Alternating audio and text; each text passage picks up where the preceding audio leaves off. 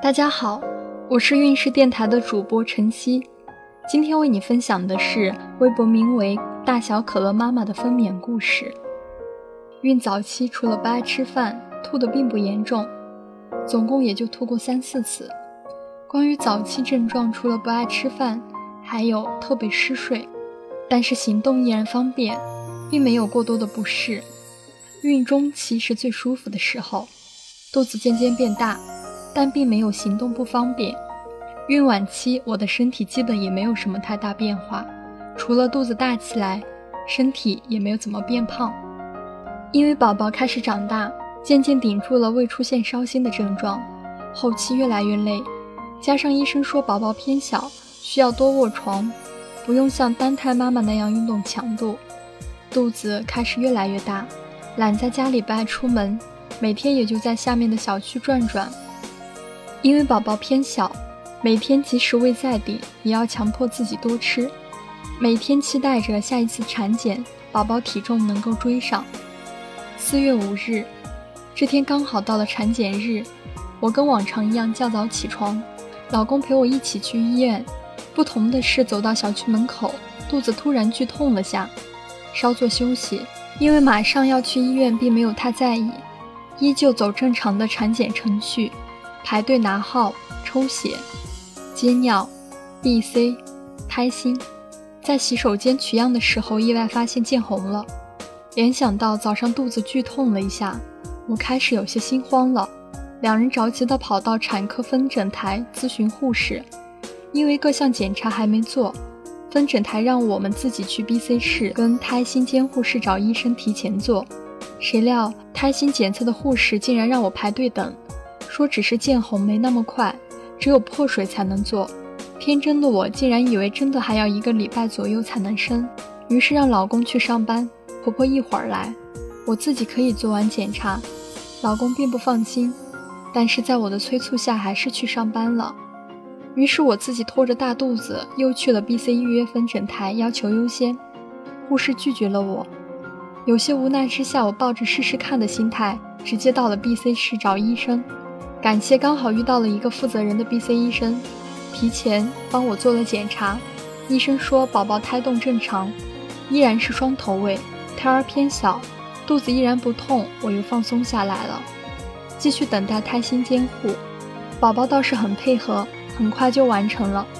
拿着报告第一时间去找产科医生，看胎动正常，怎么没查宫缩？重做。郁闷的拿着报告，又继续等待重做。已经上午十点多了，距离见红两个小时了，好不容易等到我，做完第二次胎心检测十点五十，距离医生下班还有十分钟，而我除了想抓紧做完检查，竟然也没有太多太紧张。找到了医生，十分钟宫缩一次，胎动正常，没有肚子疼。医生说按照这个情况还没有要生，让我上床检查下宫口情况。检查完，医生跟另一个医生说宫口已开四指，马上要安排住院，说的我都懵逼了，想了无数种可能，竟然就这样要生了。我在医生的带领下换上住院服，住进了待产室。助产师再次问我是顺产还是剖腹产，并且说了各种顺产可能存在的危险，可能第二个宝宝转剖宫产或者大出血之类的。由于我清楚自己的两个宝宝都是双头位。而且宝宝并不大，于是坚定了顺产的信念，签了无数张生死状。现在回头想想，自己真的太勇敢了。十二点半的时候，突然一股暖流，我吓到了，赶紧叫来护士。此时羊水破了，宫口全开，我被带进了产房。而我的饭还没来得及吃，早上就吃了一碗豆花，没吃饭的我就要进去生孩子了。助产师要我自己躺上产床。真的，这床跟传说中的一样高，爬得我好费劲，又天真的担心着孩子会不会掉下来。开始一堆人围着我，叫我用力。由于有点紧张，忘记自学的呼吸法，被助产师大骂，我还想不想生了？委屈的我咬了咬自己的牙齿，告诉自己放松认真对待，这才慢慢进入了状态。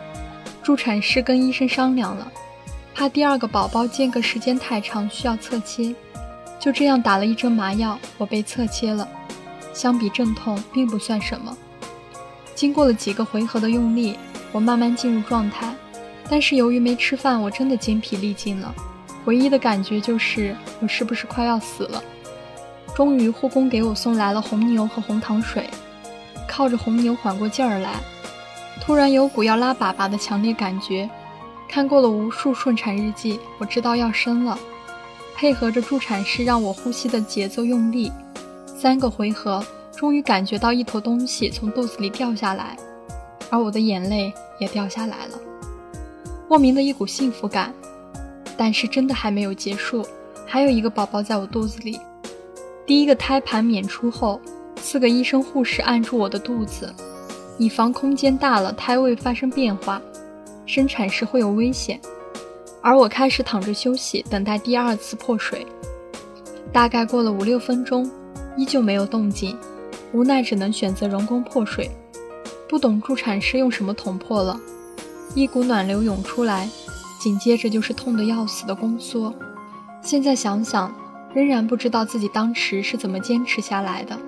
没吃东西，全身无力，加上生完老大使的劲儿，只记得我咬紧自己的嘴唇，满头大汗，靠着一瓶红牛跟助产士的节奏撑到了最后。由于老二比老大头大一些，生产的过程比第一个宝宝还要费劲一些。下午一点半的时候。终于，老二出来了，瞬间感觉自己从鬼门关爬回来了一样，肚子瞬间空了，以为痛苦随着老二的到来就结束了，其实并不是如此。胎盘娩出后，助产师开始给我缝针，没有打麻药生缝，痛的眼泪都流了下来，真的跟生孩子一样痛，就是能清楚的感觉到拉线的节奏。已经忘记缝了多久，但是缝针真的好痛。今天孕氏的分娩故事就分享到这里了。孕氏陪伴宝宝成长，在微信公众号和微博中搜索“孕氏”，有更多的孕育知识和故事等着你哦。谢谢。